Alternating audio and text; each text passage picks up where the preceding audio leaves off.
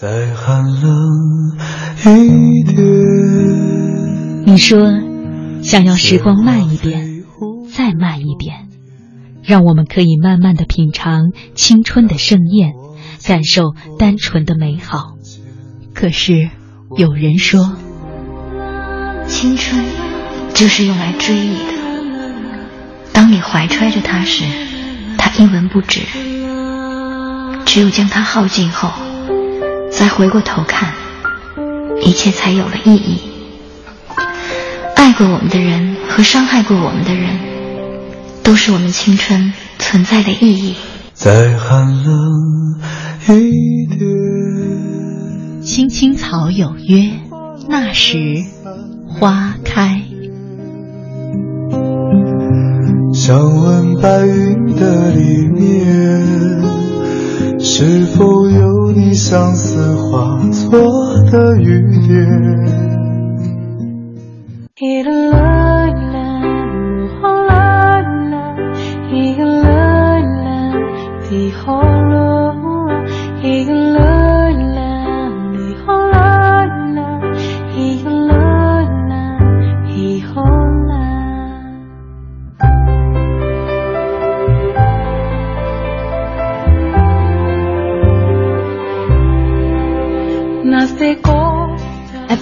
八十七点八一零四点九 AM 一二一五，青青草有约，为你的心安一个家。收音机前的听众朋友们，草家的家人们，大家晚上好，欢迎准时走进由中央人民广播电台华夏之声为你带来的青青草有约。我是你的朋友乐西，在遥远的首都北京向你送去夜晚的问候。你在他乡还好吗？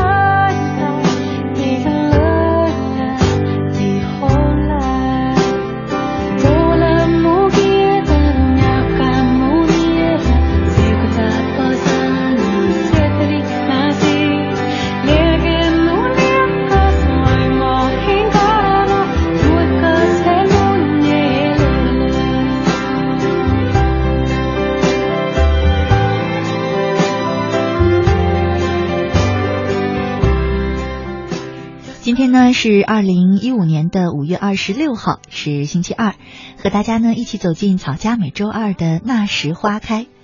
每周的那时花开，我们都会聊一些记忆里的故事。总觉得啊，现在好像是一个集体回忆的年代，是吧？我们看很多大荧幕上的票房热门电影啊，基本上呢都是一些青春怀旧的电影。当我们一遍遍看着这些怀旧片的时候，当我们听着电影里放出的那些，啊，以前很熟悉但好像那个时候没有听懂的歌的时候，当我们集体走上社会，开始发现校园只存在记忆中的时候，我们突然明白，长大好像就是那么一瞬间的事儿。你把起床时间提早了，长舒一口气面对接下来的生活。你开始拿着简历到处奔走，或者窝在床上背英语单词。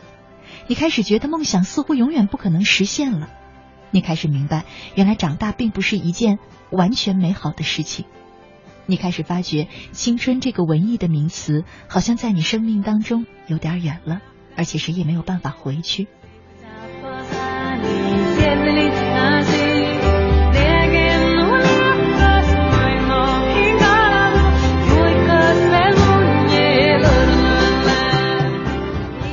也许是这样的一些原因吧，让我们每一个人都有那么一点点淡淡的回忆感。在漫长的一生当中，我们开始寻找过去留在我们生命当中的足迹。你会发现，每一个人都有一些难以舍弃的、让人怀念的东西。有可能它是感情、亲情、友情、爱情；有可能它只是你曾经用过的一些习惯用过的一些小物品。小时候抱过的娃娃，上学时候最喜欢的旧衣裳，好像每一个喜欢怀旧的人，也总有一些恋旧物的情节。哪怕只是一件小东西，哪怕只是你曾经走过的一条小巷，也因为那里有你一个青春时期最动人的故事，对你来说，它就有了与众不同的面目。在今天的那时花开当中，我们就和大家一块来聊一聊那些你记忆当中的。特殊的东西，让你怀念的东西，可能怀旧的人在时光里总会慢一拍走着吧。在我们节目进行的同时，你可以通过微信参与到我们的直播互动当中。在微信里搜索我的名字“乐西”，快乐的乐，珍惜的惜，找到我的账号，你就可以直接留言给我啊。当然要先加关注才可以。那除了留言给我之外呢，你还可以通过我的微信账号直接收听我们的《青青草有约》的直播，也可以收听我们播出过的节目录音，还可以呢找到我每天读过的文章与故事的文字版。当然，也可以参与到草家的一些小活动，还有通过微信进入草家的微社区，和其他草友们交流和沟通。今晚我们的互动话题是：怀旧的人在时光里总是慢一拍的走着。期待着你的参与。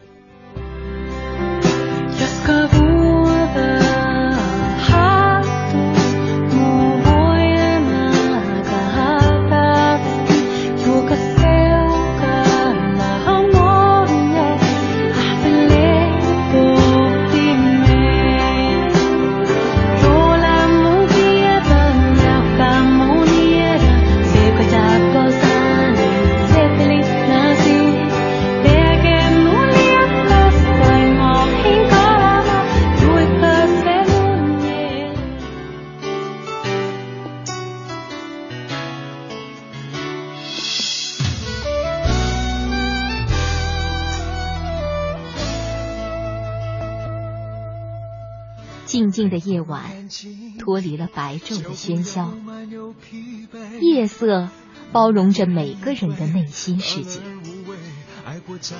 不再让夜的寂静和冷漠占据你孤独的心房，在这个繁华的城市，找到可以让自己停歇的角落。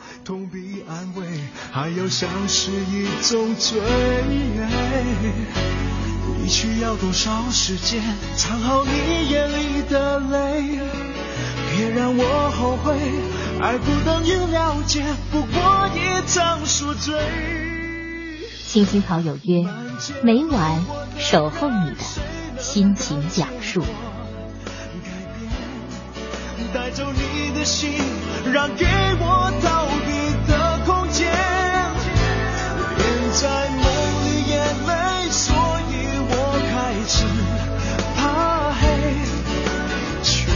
接近也，太接近清楚的终结。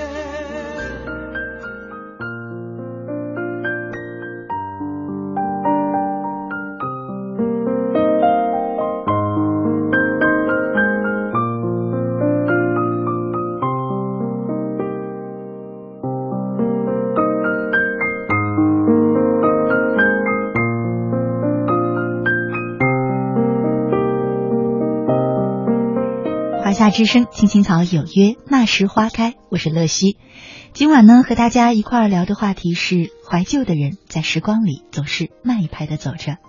今晚呢，大家可以通过微信留言和我们分享一些你记忆里那些特殊的人、事、物，或者是情。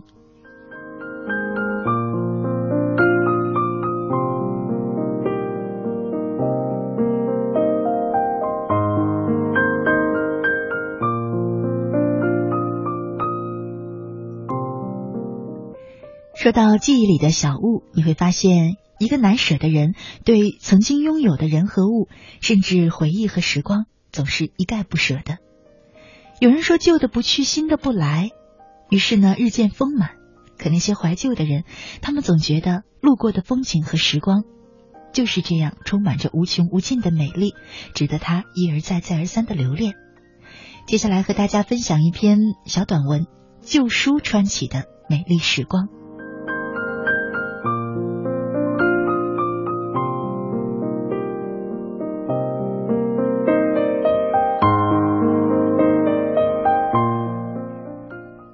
搬家，不得已丢弃了很多旧东西，但唯独那些旧书，我却是舍不得扔掉的。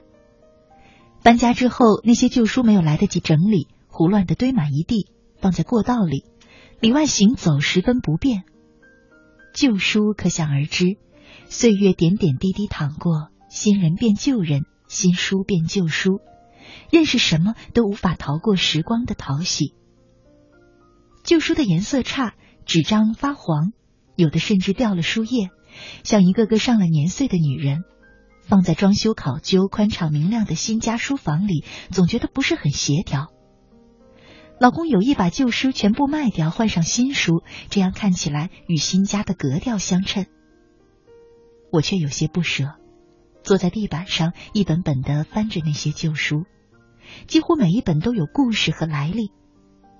张恨水先生的小说《金粉世家》，一套分上中下三册，上册是我在大连买的，中册是妹妹在徐州读书的时候买的，而下册是小弟在锦州的时候买的。我一直相信姐弟间是心有灵犀的，那么惊人的相似，买了同一本书的上中下三册，除了血缘亲情的相通，还能怎样去解释呢？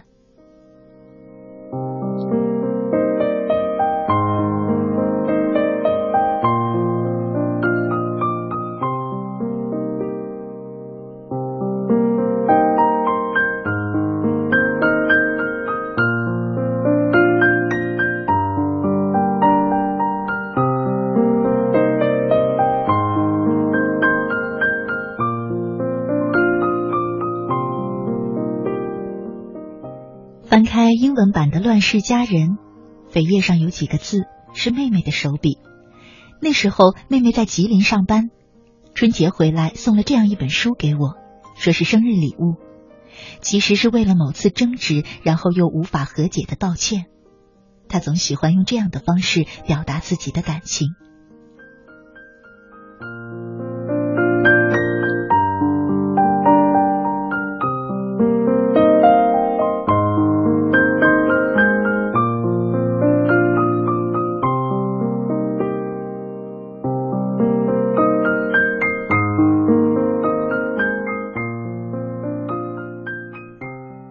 在许多书的底下，我找到一本聂鲁达的诗歌。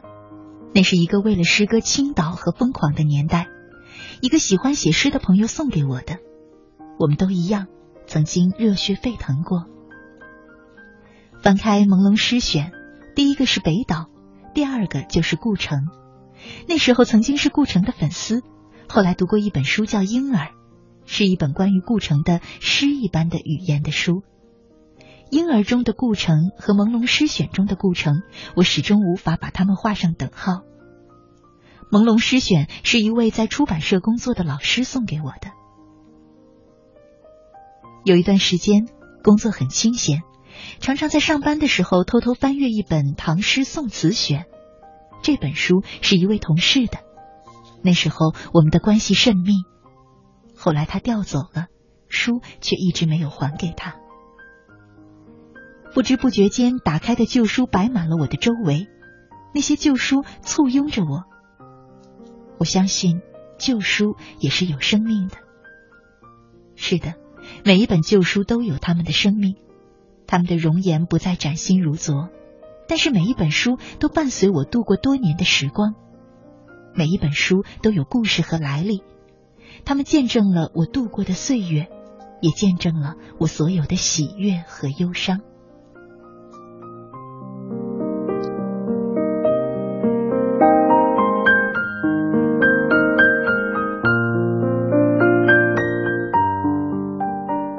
重新把那些旧书码好，整齐的摆放在书架上，一层一层。我无法丢掉旧书，它们始终都和我的生活连在一起。旧书伴随我，一路欢欣，一路哀愁。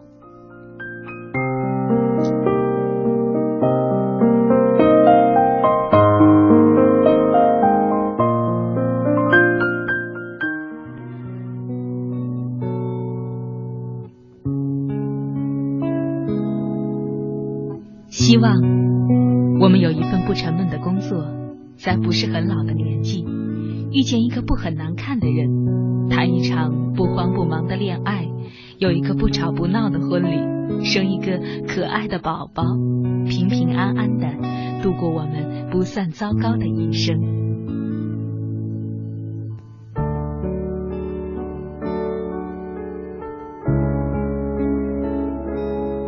青青草有约。陪伴你度过，即使是平凡但却不平淡的一生 oh my love for the first time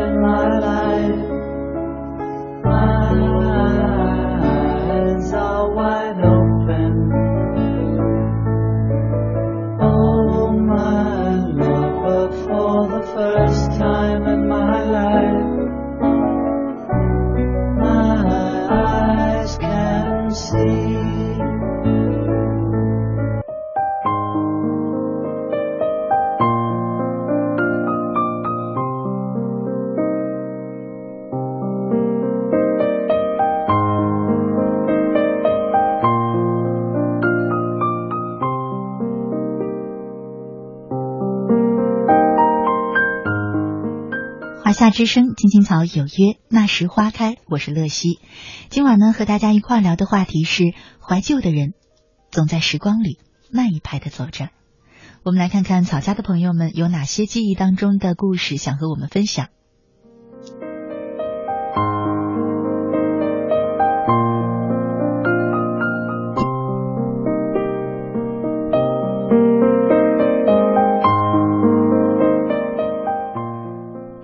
小子，他说：“乐西姐，工作疲累了一天，每晚这个时候听到你的声音和节目，内心感到很平静。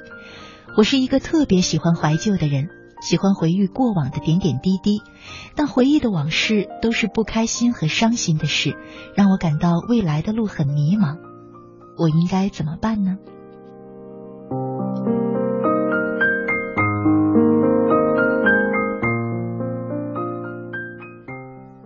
其实以前我们总觉得，好像记忆是没得选择的。有一些事情，它深深扎根在你的脑海当中，慢慢的就变成了你的记忆。无论好与不好，你只能接受。可是当我们变得成熟了，你会发现，记忆是可以选择的。你可以选择把那些美好的、让你留恋的甜蜜的瞬间留在你的脑海当中，而那些不开心的和伤心的事，其实可以像大浪淘沙一样，从你的脑海当中一点点的。散去。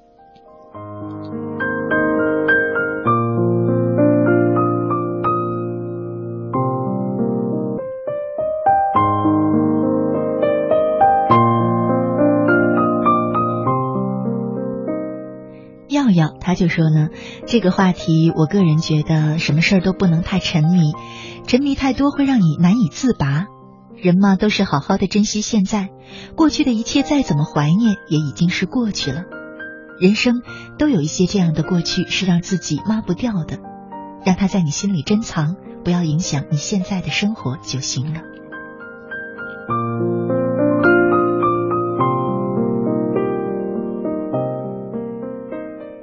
我想这样对待过去的态度，至少是我个人比较喜欢的一种。我们没有必要强迫自己去记住，或者强迫自己去忘记。有一些记忆。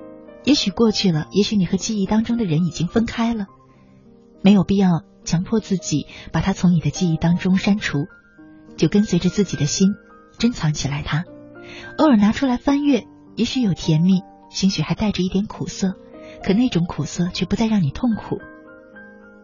我想，记忆美好就美好在这里吧。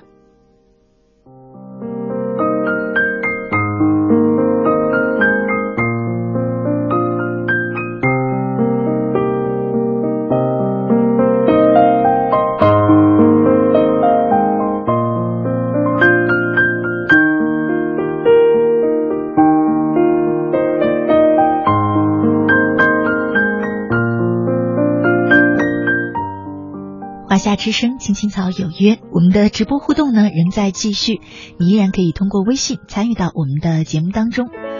有一个孩子独自在外打拼，有成功的喜悦，也有更多奋斗的艰辛。可是，一直以来，在前进的道路中，面对困难，他始终选择微笑，去坚强面对，因为在他的背后有一个温暖的家。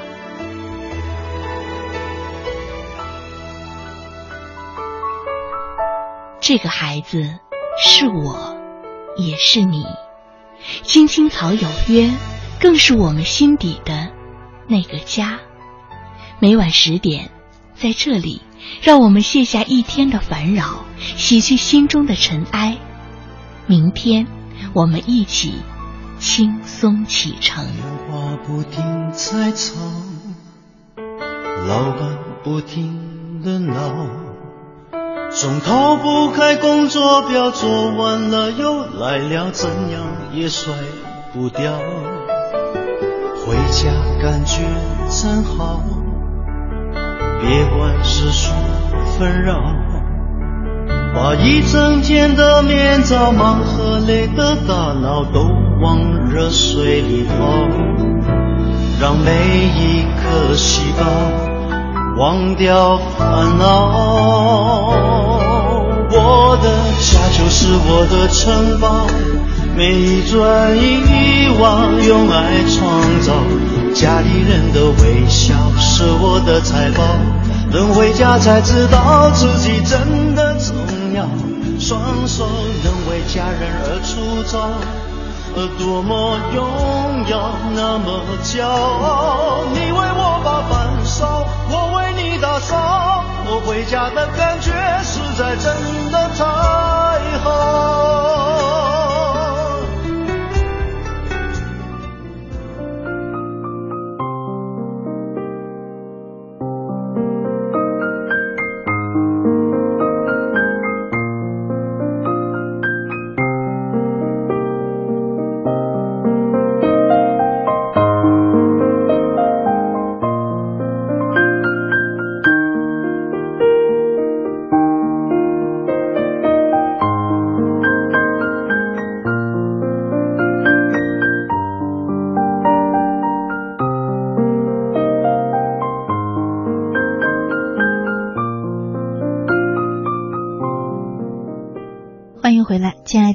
朋友，你现在正在收听的节目呢，是由中央人民广播电台华夏之声为你带来的《青青草有约》，我是你的朋友乐西。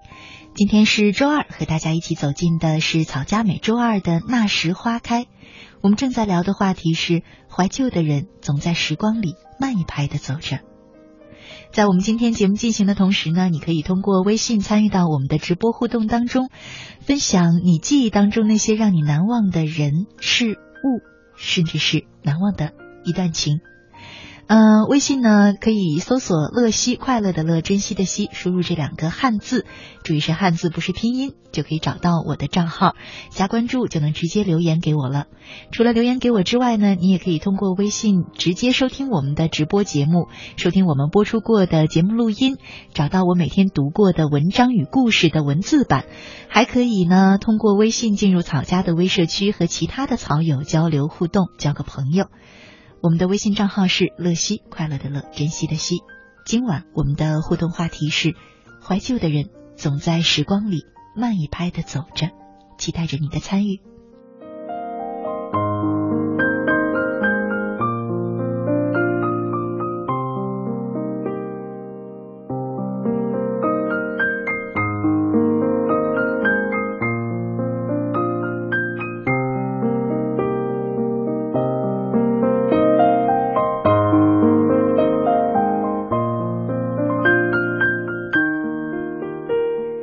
上半段呢，和大家分享了一篇文章，文章里有作者用旧书串起来的过去的记忆、过去的故事。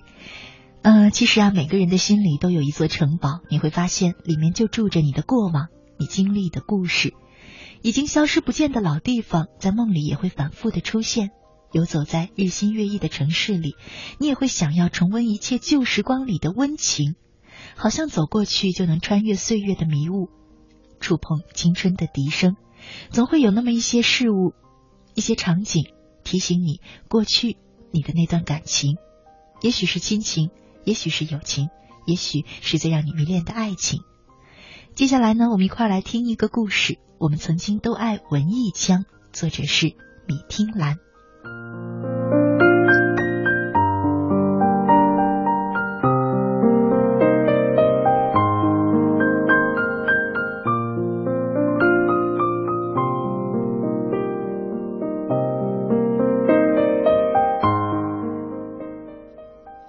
报纸上说，孟京辉的话剧《两只狗的生活意见》将在北大百年讲坛上上演。早在二零零七年，我和橘子就已经看过。在荒诞的喜剧里，我们笑得人仰马翻。出来时才意识到肚子已饿得咕咕叫唤。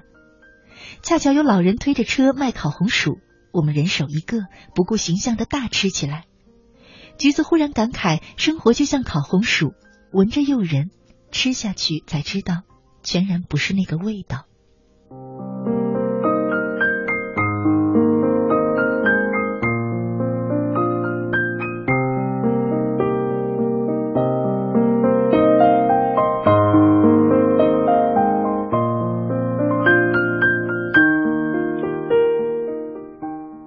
其实那个时候，我们已经度过了初到北京的困惑时期，工作上也拨云见日，看似一番美好情景。我也早已习惯了橘子对生活上的小细节莫名其妙的发一通感慨。我把他的论调称为文艺腔。二零零六年，我和橘子都是初到北京，炎热的夏季烘烤着青春的激情。我们躺在酷似蒸笼的顶楼里。三十块钱买回的风扇发出嗡嗡的响动，我翻来滚去，使你的身体与床单发出细微的粘连声，而橘子拿着本书当扇子，慢丝条理的扇着风，像是四十多度的高温对他丝毫没有攻击力。这时候他突然坐起来，吓了我一跳，他使劲的推推我，兴奋的问：“周蕾蕾，你为什么来北京？”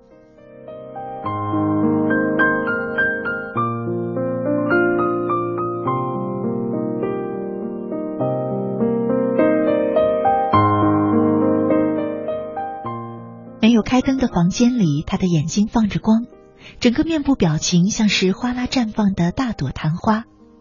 时至今日，我总是想起那个闷热的夜晚，在那样贫瘠的环境里，却兴致盎然的大谈特谈彼此伟大梦想的情景。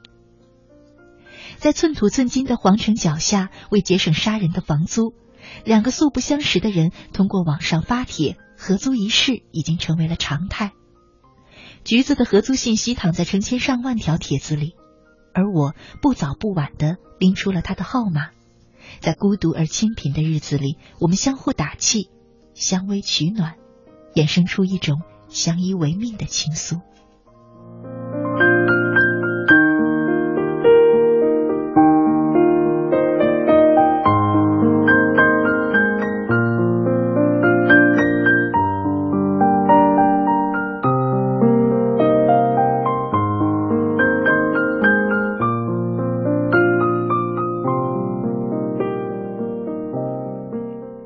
那个时候，我在一家设计公司做建筑效果图，公司只有我和前台两个女孩，错乱的作息制度让人崩溃。我终于体会到什么叫女人当男人用。前辈说，这个行业里出现一个女人实属罕见。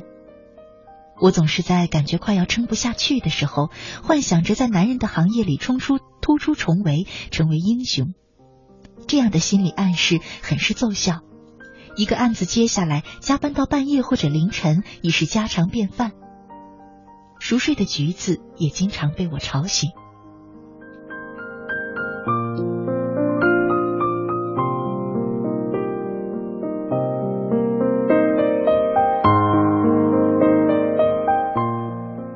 那时候的橘子在一家报社跑社会新闻，半夜里出现突发事件，刺耳的铃声经常响起。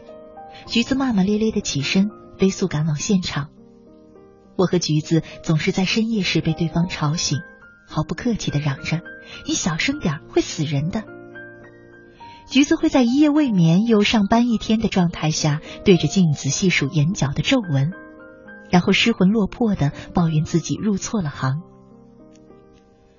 我们就这样被现实推着，迅速的成长。居然达到了包容性共识和排他性团结的境界。我们从最初轻易被吵醒，发展到蒙上被子就可以找对方的进进出出，熟视无睹。起初，我被橘子的辣椒酱的咳嗽连连，他对我的清淡口味嗤之以鼻，却在不知不觉中，从不吃辣的我发展到了无辣不欢的地步。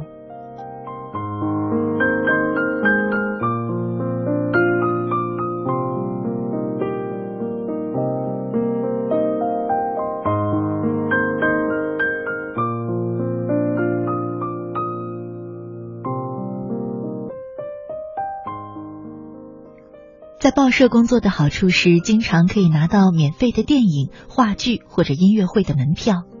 我沾了橘子的光，得以混迹在一些艺术气息浓厚的场所。当然，不排除有些高雅艺术非我这等俗人能欣赏。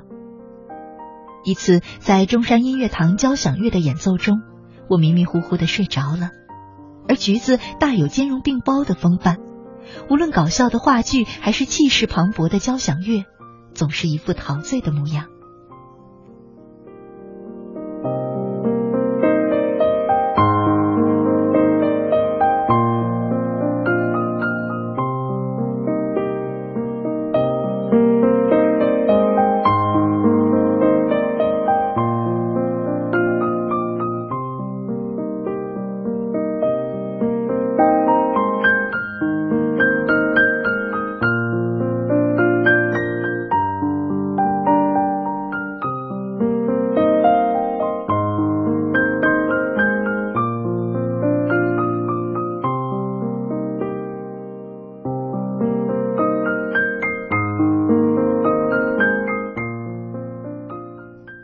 我最终并没有成为这个行业的精英，而是选择了逃离。无休止的加班使人长期处于一种焦灼的状态。虽说不菲的薪水换来暂时的安慰，我却怕哪天因过劳而死掉。于是，在我负责的案子中，我迅速捕捉到客户对我的欣赏眼神，委婉的道出了自己跳槽的想法。我的客户变成了我的老板。橘子呢，也从一个毫无名气的小记者，渐渐混成了资深。最大的表现是，半夜不会再有手机铃声响起，扰乱我们的清梦。不知从什么时候开始，一首大龄文艺女青年之歌的演唱版本在网上流传开来。橘子时不时的拎出来哼唱。朋友们介绍了好几个有车子、房子和孩子的。他们说：“你该找个有钱的，让他赞助你搞创作。”可是大款都不喜欢他，他们只想娶会做饭的。不会做饭的女青年只能去当第三者，不会做饭的文艺女青年只能被他们全规则。这样的歌说出来讽刺，我们是不相信的。当我还在自我陶醉的感慨生活越来越美好时，却冷不丁的意识到，我们就这样在不知不觉中。俨然已沦为了大龄青年。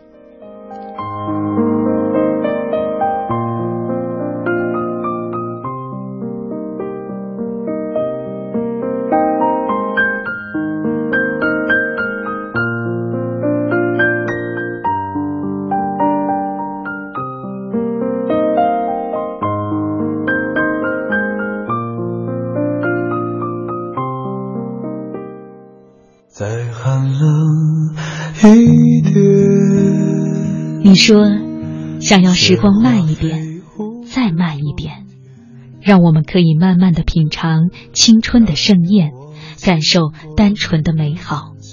可是，有人说，青春就是用来追忆的。当你怀揣着它时，它一文不值。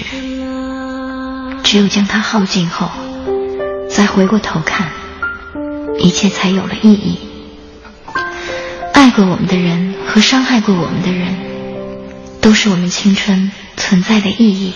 再寒冷一点。青青草有约，那时花开。想问白云的里面，是否有你相思化作的雨点？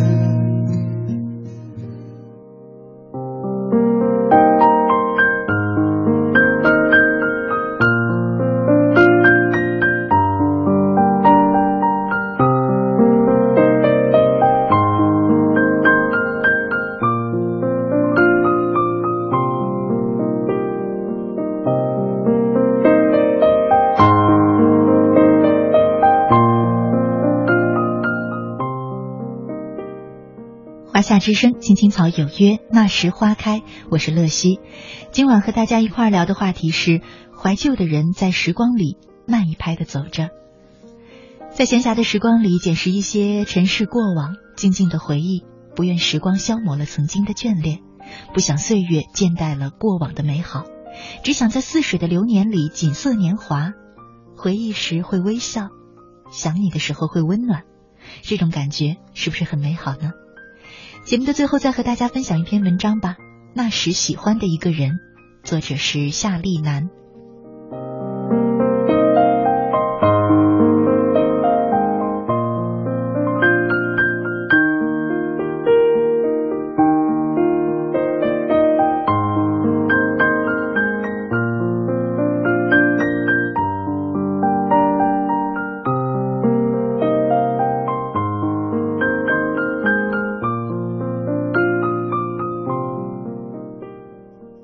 属于那种穿校服也很好看的人，黑白相间的衣服穿在他的身上，宽松而又适宜。扎着马尾辫，头发顺直黑亮，笑起来才有酒窝，浅浅的。很多时候我都不敢直视他，因为他的眼睛太明澈，皮肤白皙，牙齿洁白。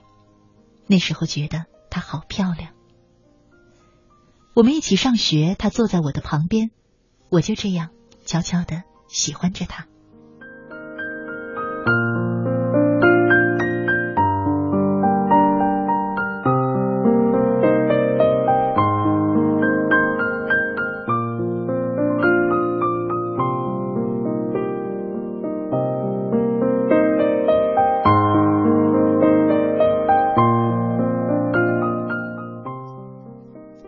平时很可爱的女生，但是做数学题的时候，却常常感觉她好笨，讲了又讲都不懂。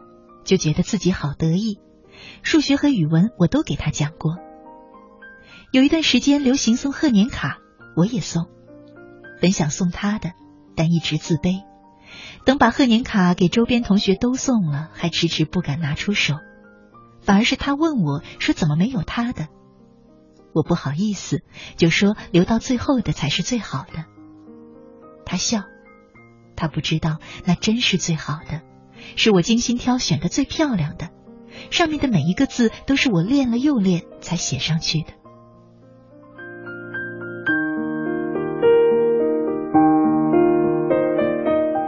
那时候电视剧《情深深雨蒙蒙》火遍大江南北，上自习时他也哼歌，声音不大，但很好听。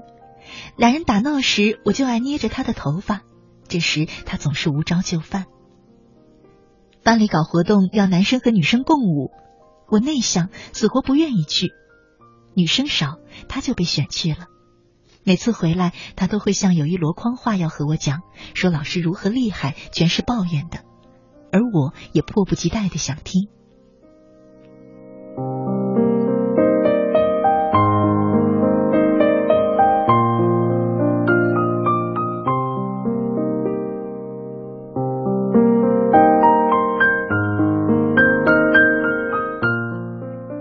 表演那一天，我坐在礼堂的最后一排，遥远的距离，可感觉比什么时候都近。喜欢她出场的时候穿白色的裙子，像个公主。伴舞的男生也挺帅气，可我心里在想，如果那个男生是我，该多好。后来因为我转学，再也没有见过他。最后一次见他是我去拿通知书，他们还在排舞。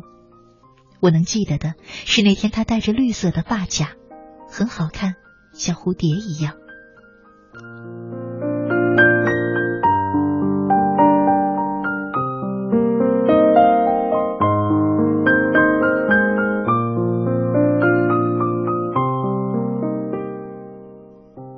再后来，我通过朋友得知了他的 QQ 号，在看过了他空间里所有的日志、照片，那些年的喜怒哀乐。得知他依然是一如既往的自恋着、可爱着。他恋爱和一个很高的男生合影，站在北方的一个小站前，手挽着手，一个目光笃定，一个笑容恬静。照片充满泛黄而又怀旧的质感，好温馨。有一天夜里，我给他打电话，聊到兴头上，他谈起了以前的一些事。我们曾经一起去摘果子，还有很多。聊着聊着，我们就都静默了，后来他找话题问我多高，说你要是太矮了就找不到媳妇儿了，看谁要你。然后我们都笑。我只是在想，他会不会还记得当初给我削过的铅笔？那只小小的铅笔头曾被我放在书柜里好久好久。还有我送给他的卡片，上面写的字，他还能记得起来吗？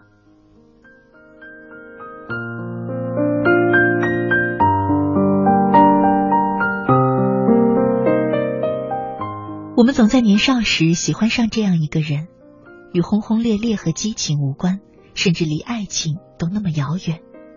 他是那样的平淡，可是多年后彼此天各一方，但他却依然没有走远。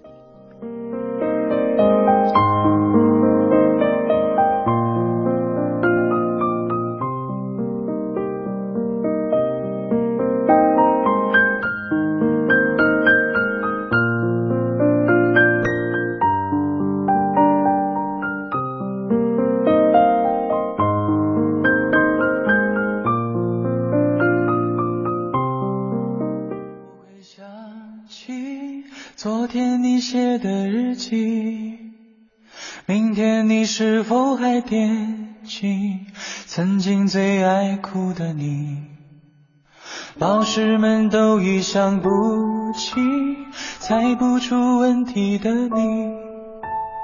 我也是偶然翻相片，才想起同桌的你。谁去了多愁善感的你？谁看了你的日记？谁把你的长发盘起？谁给你做的嫁衣？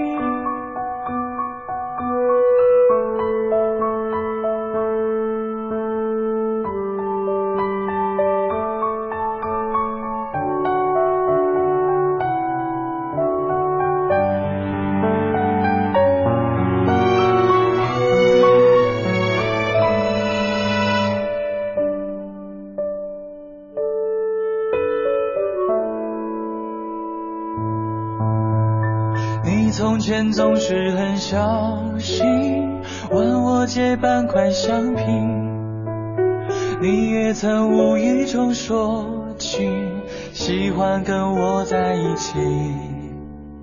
那时候天总是很蓝。北京时间二十二点五十八分，今晚的青青草有约就要在这里和你说再见了。感谢你一个小时的守候与陪伴，我是乐西，明天的同一时间依然在草家等着你。祝你晚安。好梦。